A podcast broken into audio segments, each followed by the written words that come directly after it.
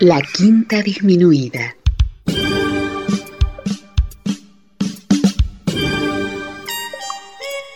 Jazz desde la ciudad más cercana al cielo.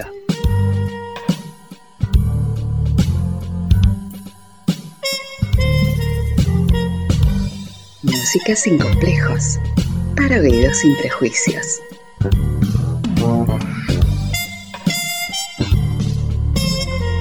Una producción de Nicolás Peña.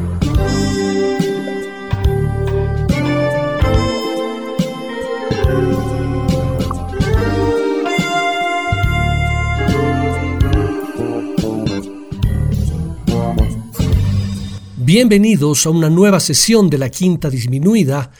Muchas gracias por su compañía, sus mensajes, saludos, sugerencias e impulso que me dan para continuar en este viaje musical yacero de los jueves a las 9 de la noche y los sábados a las 5 de la tarde. Es para mí motivo de mucha alegría saber que ustedes disfrutan del programa y además que me lo hacen saber el reconocimiento de ustedes que escuchan y disfrutan de la quinta disminuida es la confirmación de que sembramos bien y toda siembra buena da buenos frutos.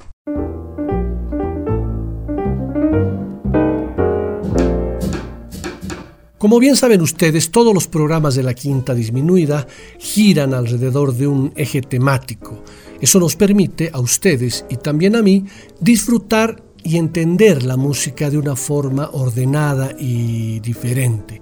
Las historias, anécdotas, biografías y detalles de la vida y obra de los músicos también nos permiten entender el contexto, que la mayoría de las veces es muy importante.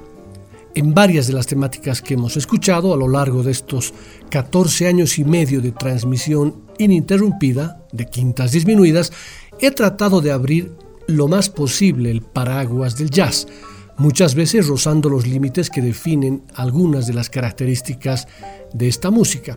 Puede que algunos temas que hayan sido parte de nuestras sesiones no hayan sido estrictamente jazz, y eso lo hice notar cuando los presenté. Excelentes temas con un groove perfecto eh, hipnotizante. Seguramente que también se quedaron fuera muchos temas maravillosos, excelentes músicos, discos memorables, que no los programé porque significaba estirar demasiado la pita, justificando que tenían algunos elementos yaceros. Por eso, y pensando siempre en ustedes, que son el motivo fundamental de la quinta disminuida, una vez al mes o una vez cada dos meses, dependiendo cuál será la respuesta y si están ustedes conformes y de acuerdo, el programa girará alrededor de una temática que la bauticé como No solo de jazz vive el hombre. Programas en los cuales también tendremos una temática específica alrededor de cada sesión, diferentes temas, diferentes enfoques y, por ejemplo, la de hoy estará pintada más o menos con los siguientes colores musicales.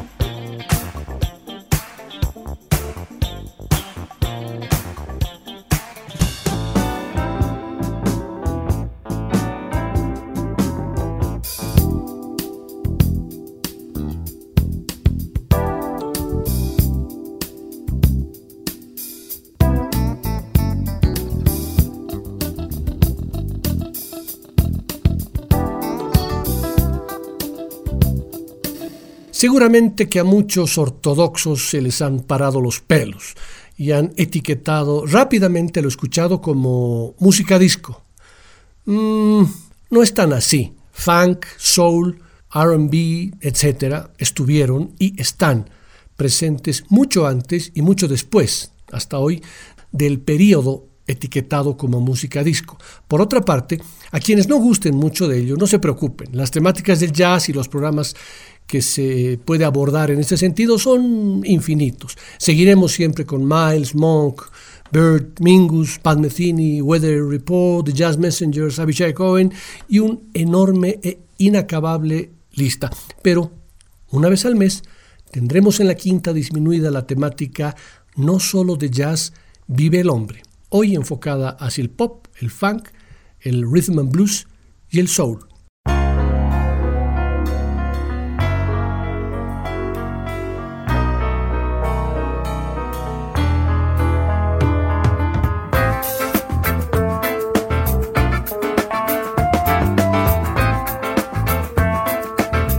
Vamos a arrancar la sesión con un tema que es parte del álbum If That's What It Takes de Michael McDonald, un disco del año 1982.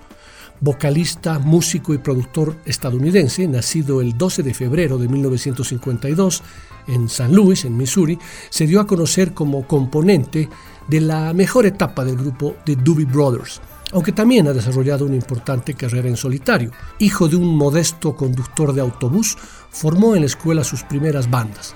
En 1973, McDonald fichó por Bell Records, con la que editó una serie de sencillos de escaso éxito. A pesar de su excelente calidad vocal, McDonald no lograba obtener la repercusión que merecía. En 1974 se incorporó al grupo Steely Dan como teclista y vocalista en sus actuaciones, lo que le dio alguna popularidad. Un año más tarde asistió a unas audiciones para entrar a formar parte de los Doobie Brothers. Poco tiempo después, McDonald logró su primer número uno como compositor, con un tema eh, del mismo interpretado por Kenny Loggins, mientras que The Doobie Brothers llegaban a la más alta posición de las listas con What a Fool Believes, McDonald resucitó al grupo, dominando el estilo del mismo con sus composiciones, su voz y su trabajo como teclista. En 1982 los Doobies se disolvieron y McDonald consiguió rápidamente un contrato discográfico con Warner Brothers. Su estreno para el nuevo sello fue el single I Keep Forgetting Every Time You're Near, un temazo que cuenta con una base de músicos de lujo. Jeff Porcaro la batería Steve Lukather en la guitarra, ambos del grupo Toto, Louis Johnson en el bajo y Michael McDonald en la voz y los teclados.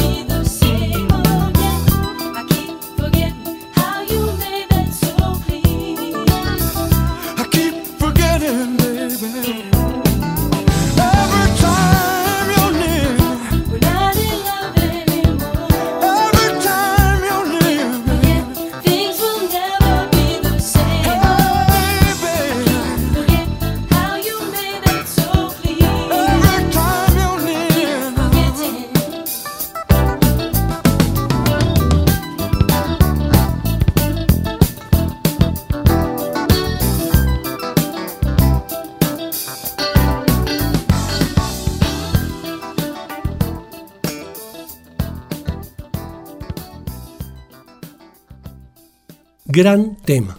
La voz y los teclados a cargo de Michael McDonald le dan un aroma delicioso a este tema y por supuesto Jeff Porcaro, considerado el maestro del groove, junto a Louis Johnson en el bajo y la guitarra de Steve Lukather, hacen de este un tema imprescindible.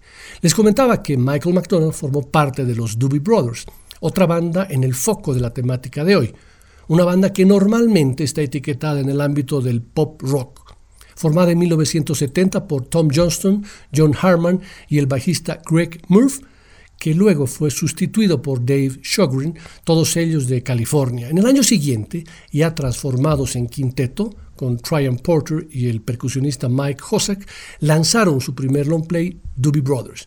El sonido que hacían era un estilo country, digamos, country rock, con algo de tendencia hacia el gospel y con la utilización de instrumentos de viento. En 1972, el long play Toulouse Street, con el single Listen to the Music, ganó el primer disco de oro que sería una constante en la carrera del conjunto de ahí en adelante.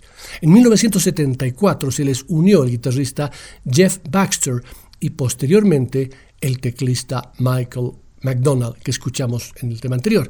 Este último incorporó elementos de la música soul más profundos a los Doobies. En 1978 ganaron cuatro premios Grammy.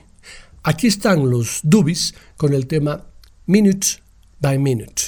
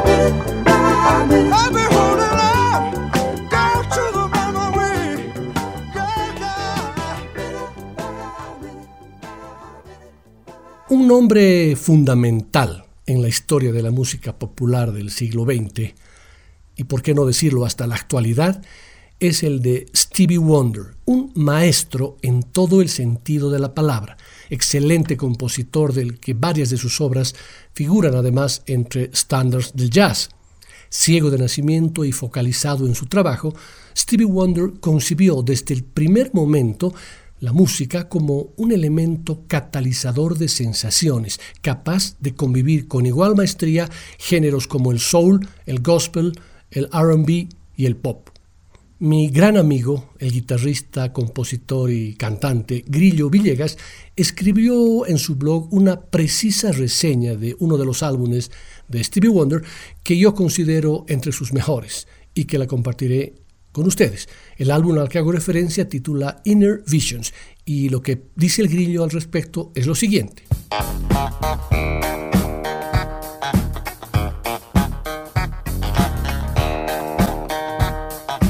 23 años tenía Wonder cuando escribió y produjo este fantástico álbum. También tocó prácticamente todos los instrumentos.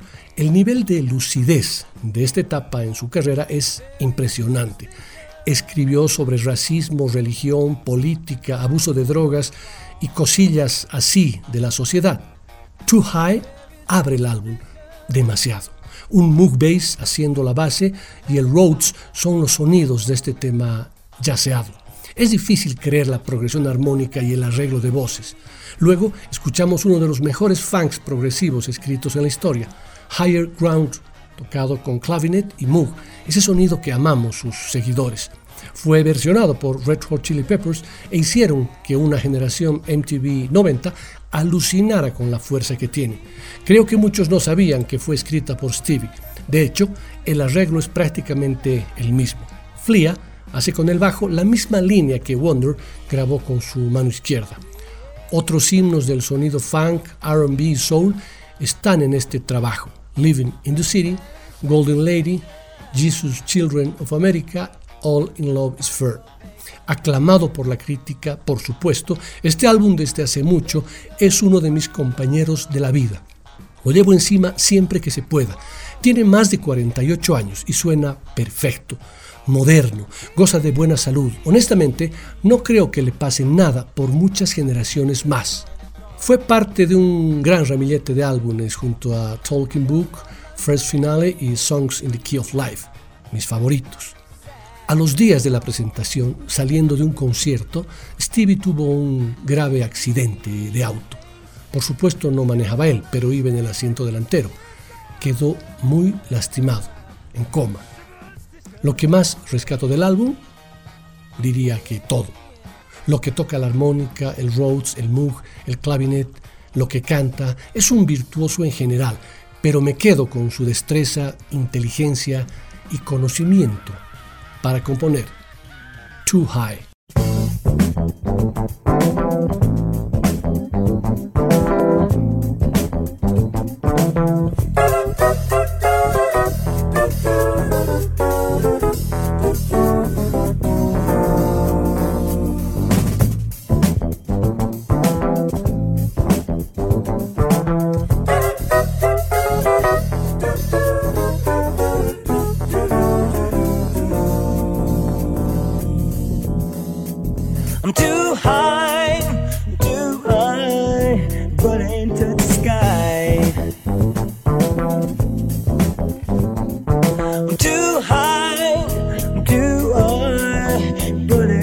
sky.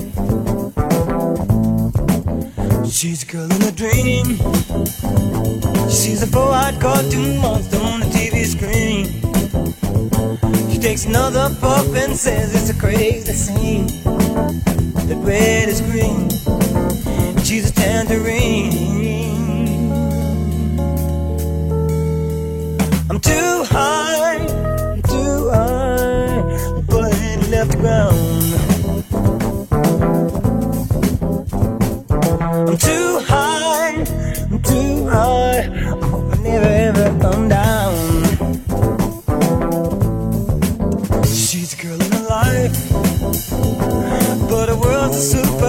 Superficial paradise. She had a chance to make it big more than once or twice, but no dice. She wasn't very nice.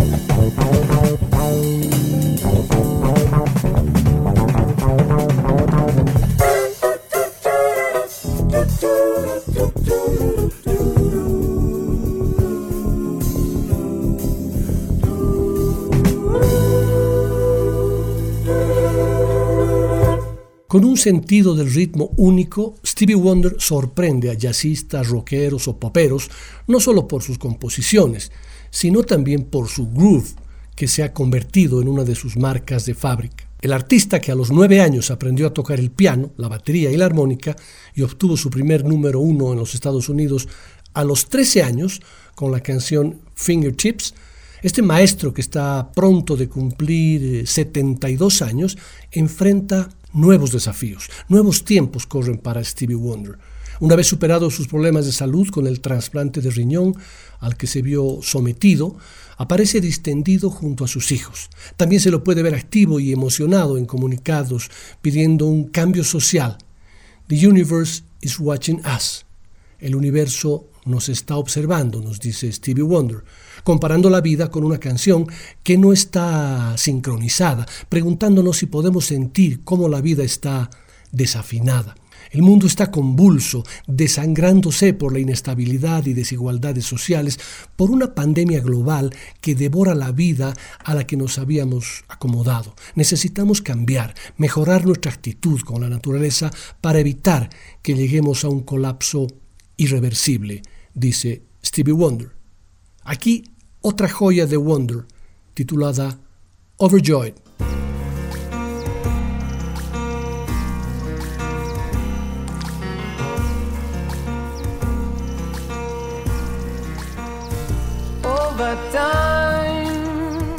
I've been building my castle of love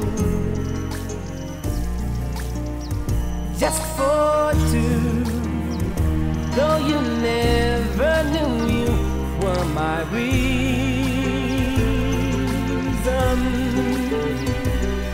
I've gone.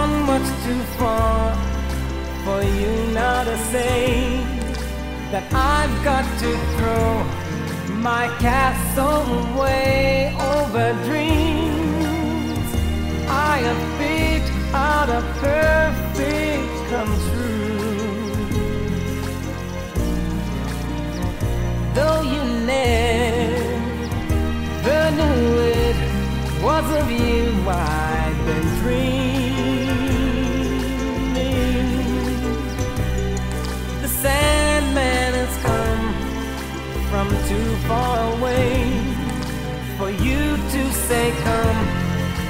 some other day.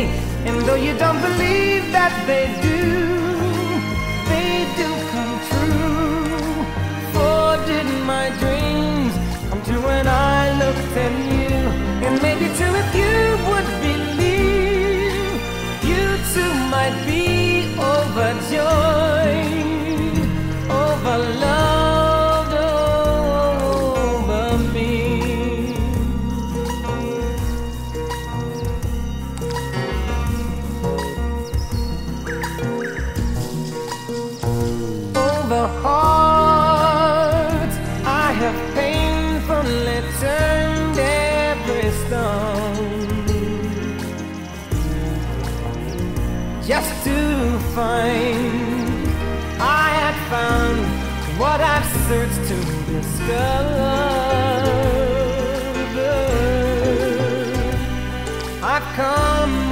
far for me now to find the love that I sought can never be mine. And though you don't believe that they do, they do come true. For did my dreams come true when I looked at you? And maybe too if you would believe, you too might be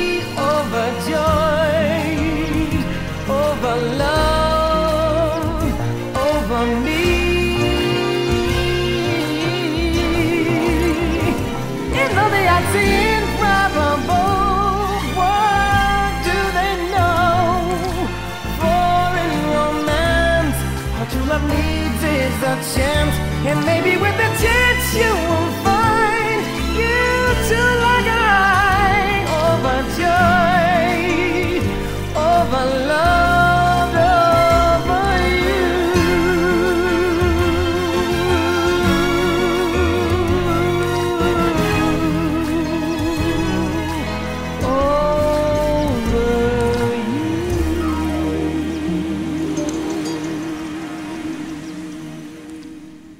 El 4 de enero de 2015, a los 59 años, consecuencia de un infarto, murió el gran compositor, guitarrista y cantante napolitano Pino Daniele.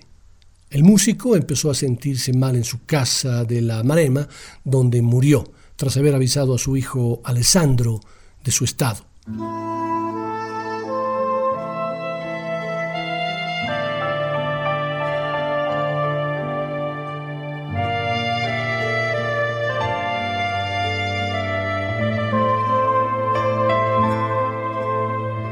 Nací con un padre que escuchaba a Glenn Miller, el boogie woogie y la música napolitana. Había dicho en más de una ocasión el cantautor Pino Daniele, unas raíces a las que se unirán los ritmos del rock and roll en la voz de Elvis Presley, gracias a un vecino que coleccionaba los discos del rocker americano y la tradición napolitana de intérpretes como el popular actor y cantante Mario Merola, que se podía escuchar por las calles de Nápoles por la década de los 50 y primeros años 60. Estas primeras fusiones de la infancia se traducirán años después en uno de sus primeros grupos, Batra como Imaquia, donde el futuro cantautor napolitano ejerce su virtuosismo como guitarrista de jazz rock, muy al gusto de la época. En 1977 publica su primer álbum en solitario, Terra Mia, donde una declaración de intenciones que contiene, entre otras, Napule e i na Tazuela e Café, que ponen de relieve su talento como compositor y creador literario. Daniele, haciendo uso del dialecto napolitano, remodela, dándole nuevas energías, la tradición de la canción napolitana con su sorprendente y a la vez punzante lenguaje poético. En 1981 publica su disco Vai Mo, del cual escucharemos el tema Viento e Terra, posiblemente uno de los más yaceros en esta sesión de la quinta disminuida, titulada No solo de jazz vive el hombre.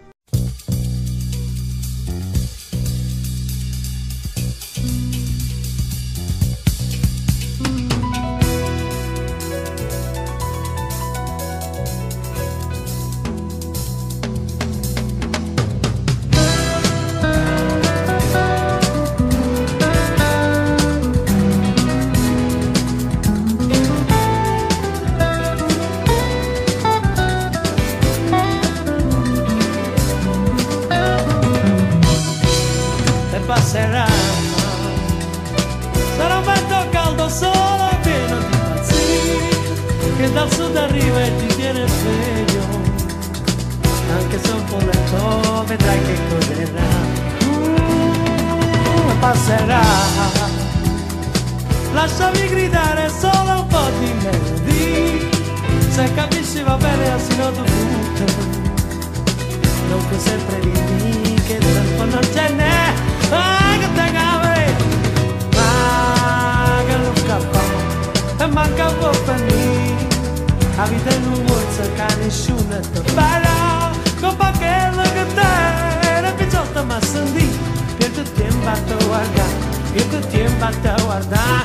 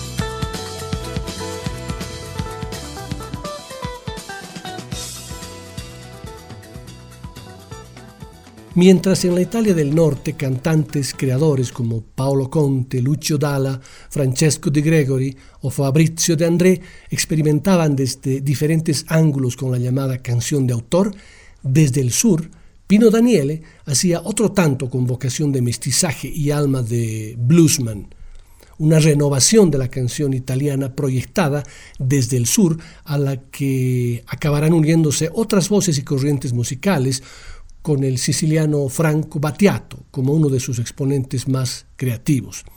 Admirador de músicos como Eric Clapton, una influencia que recorre su obra musical, Pino Daniele escapa a las etiquetas con las que a menudo la crítica intenta encasillarlo. Cantautor y excelente guitarrista, exhibe una personalidad ecléctica, siempre contaminada por su napolitanidad, que lo llevará a diferentes trayectos musicales y proyectos discográficos de la promoción de un Napolitan Sound, donde forjará algunos de sus mayores éxitos y reconocimientos populares, mudará a sonidos más étnicos o tercermundistas, utilizando la música como una especie de esperanto melódico o gran cocina de sabores multiétnicos. Colabora con músicos como Gato Barbieri, Nana Vasconcelos, Paz Mecini, Chick Corea, voces como las de Mina o Gino Paoli interpretan con reverencia sus canciones. Como otros creadores, dentro de ese territorio mayúsculo y variado que de norte a sur recorre la historia de la canción de autor italiana, Pino Daniele ha acabado realizando una obra distintiva a partir de sus propias raíces y contaminaciones. Ese Nápoles que acaba uniendo a Massimo Rainieri y Renato Carosone, Eduardo De Filippo y Roberto Saviano, Totò y los melodramas de Raffaello Matarazzo, una ciudad, Nápoles, que quizás Pino Daniele, sin saberlo, testimoniaba como uno de sus últimos observadores frente a un paisaje social en continua erosión. Daniele, fiel a sí mismo, reivindicaba esa negritud, ese mitad negro, para un hombre del sur que sabía que África no estaba tan lejos. Esto es cuando.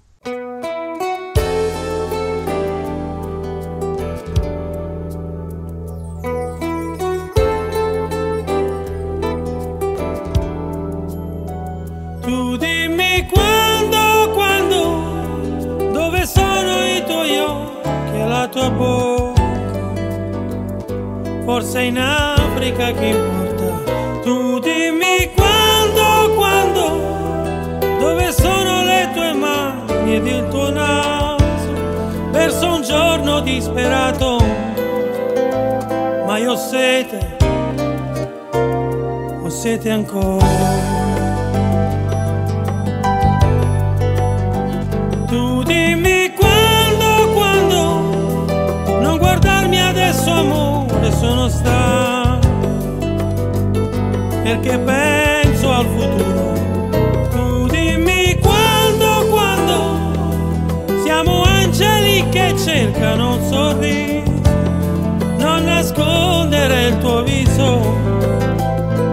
sete, ho sete ancora,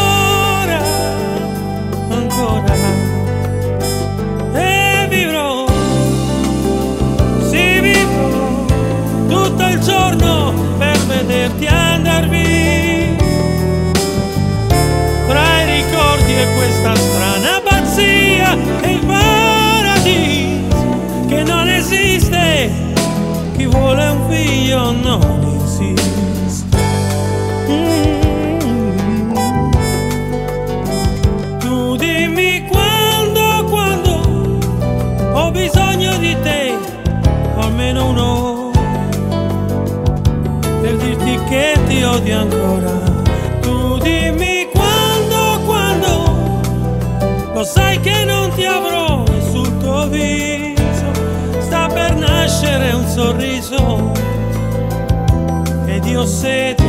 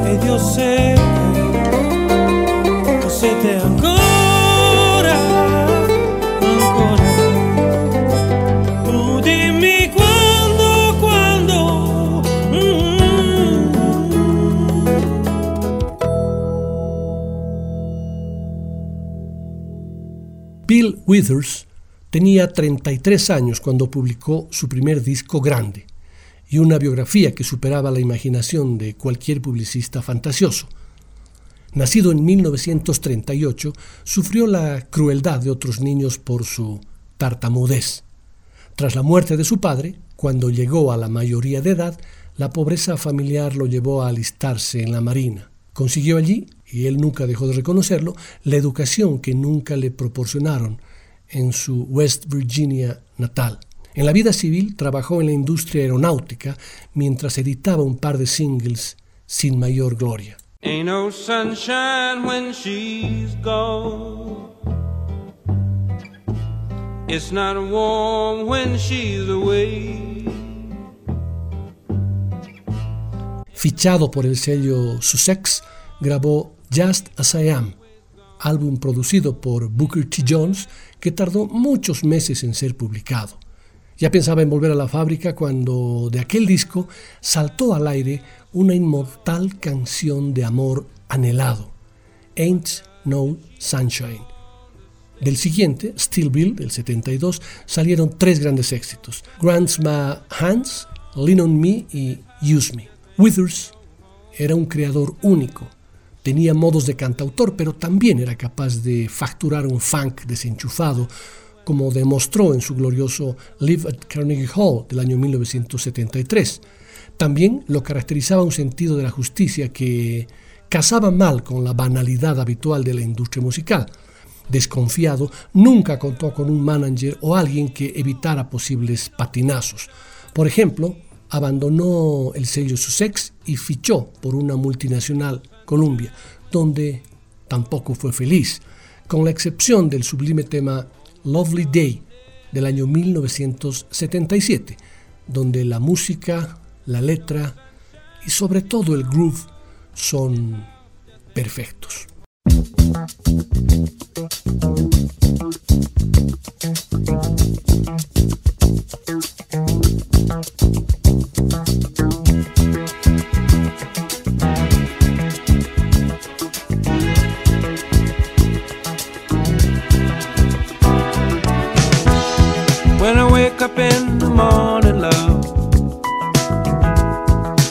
Sunlight hurts my eyes, and something without warning, love,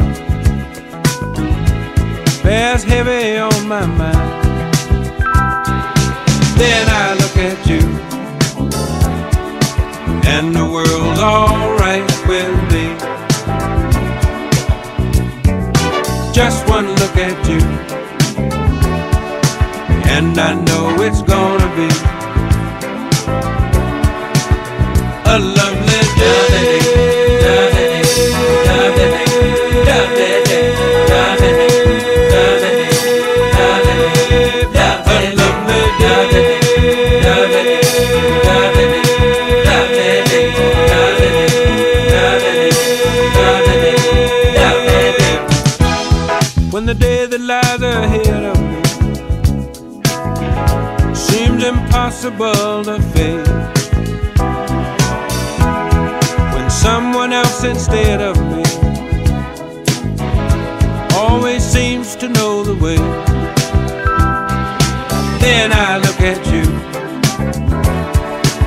and the world's alright with me.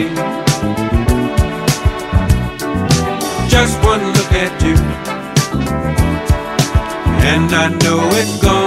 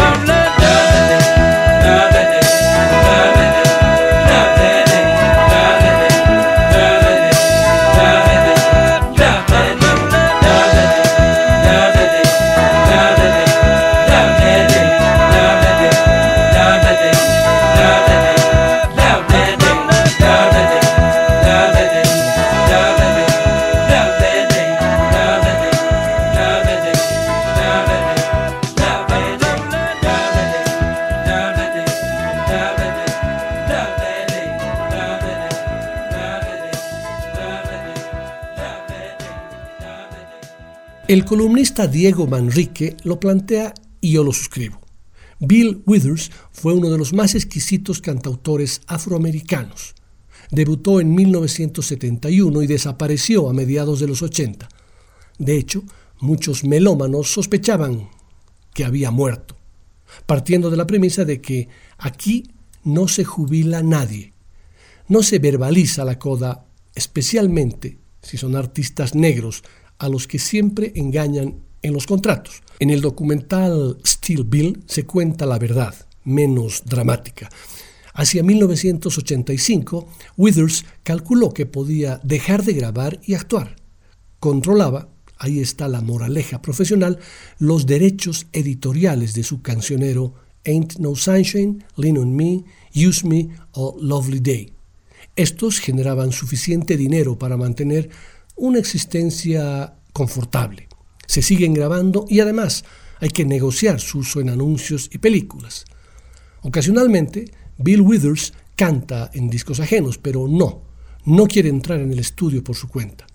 El secreto de Withers está en su falta de ego cree que el mundo puede funcionar sin nuevas canciones suyas, no necesita exhibirse en un escenario, tampoco es un recluso, puede asistir a un concierto de homenaje donde recrean sus composiciones y también acepta hablar ante grupos de escolares que, igual que le ocurría a él, sufren por la tartamudez. Bill Withers era un hombre afable. En sus portadas solía sonreír. Recuerdo el dorso de Making Music donde aparecía rodeado de amigos en pleno picnic campestre, pero toleraba mal los abusos. En 1974, durante un vuelo a Kinshasa, con artistas que iban a animar el combate entre Muhammad Ali y George Foreman, sacó su navaja y se enfrentó a James Brown, cuyos caprichos ponían en peligro la seguridad. Ninguna broma con Withers. Natural de Virginia, asegura que fue el primer miembro de su familia que evitó bajar a las minas de carbón aunque su empleo californiano era modesto, instalaba lavabos en una cadena de montajes de aviones, siguió allí mientras por las noches registraba su primer long play. Tenía 32 años y prefería no hacerse ilusiones. Se fue distanciando de Columbia y, para demostrar que todavía podía confeccionar hits, registró en el sello Electra Jazz The True of Us, una balada hecha junto con el saxofonista Grover Washington Jr., que en esta quinta, donde no solo de jazz vive el hombre, encaja perfectamente.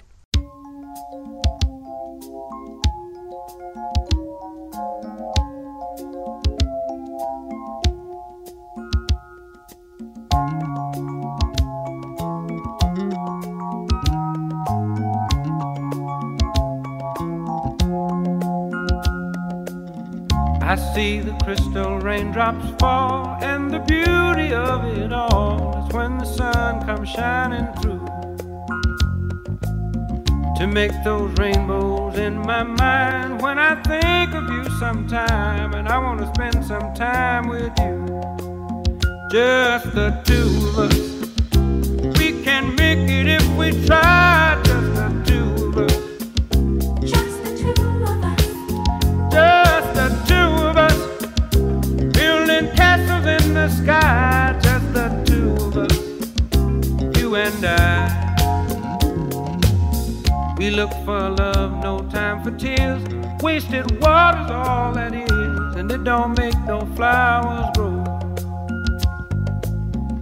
things might come to those who wait, but not for those who wait too late.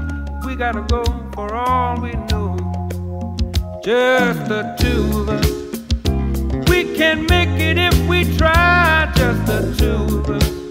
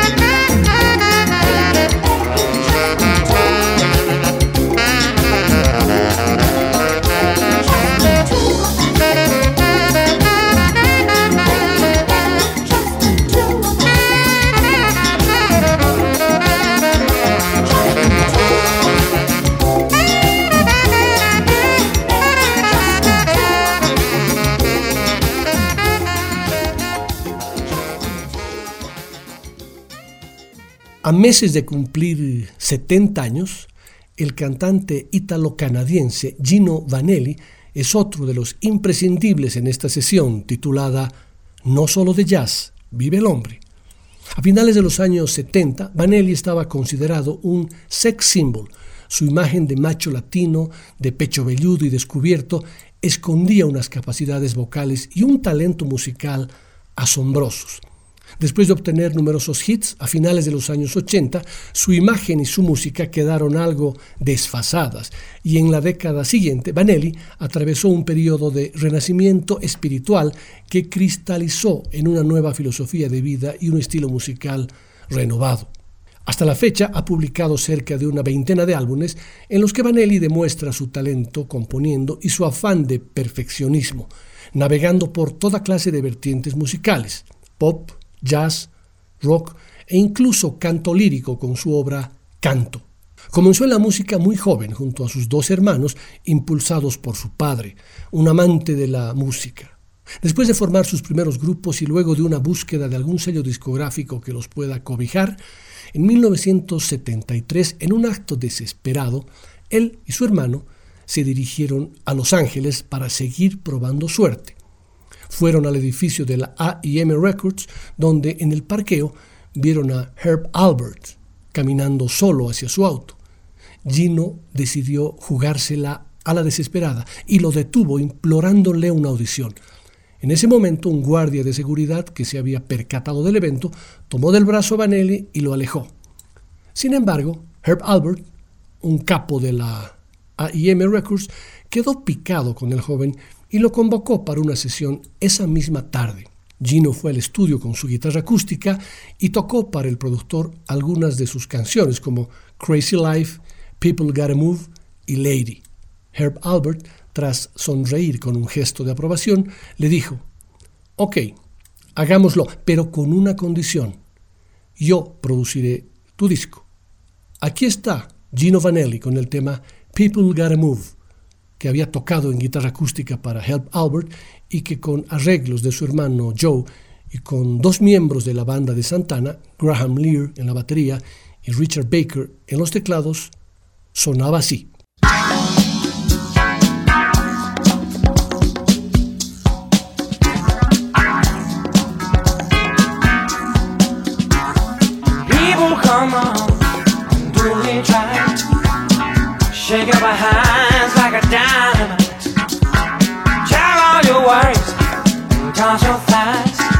Be tame a pain when you realize.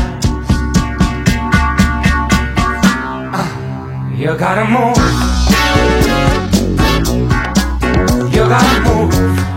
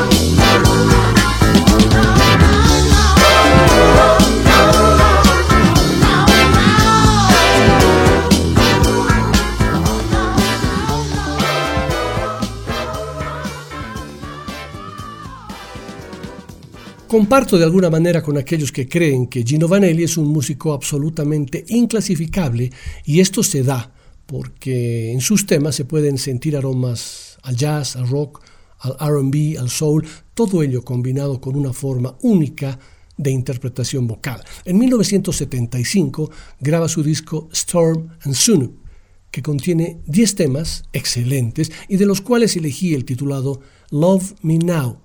Seguramente que en los siguientes programas, donde vuelva con la temática de hoy, no solo de jazz vive el hombre, Vanelli requiera un programa íntegro.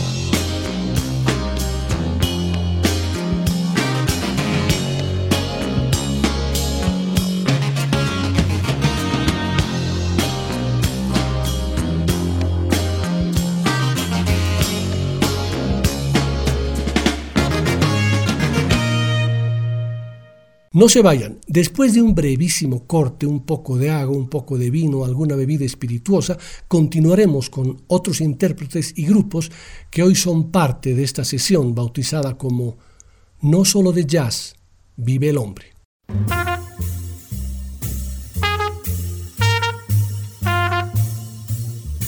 Después del corte, volverá el swing. De la quinta disminuida.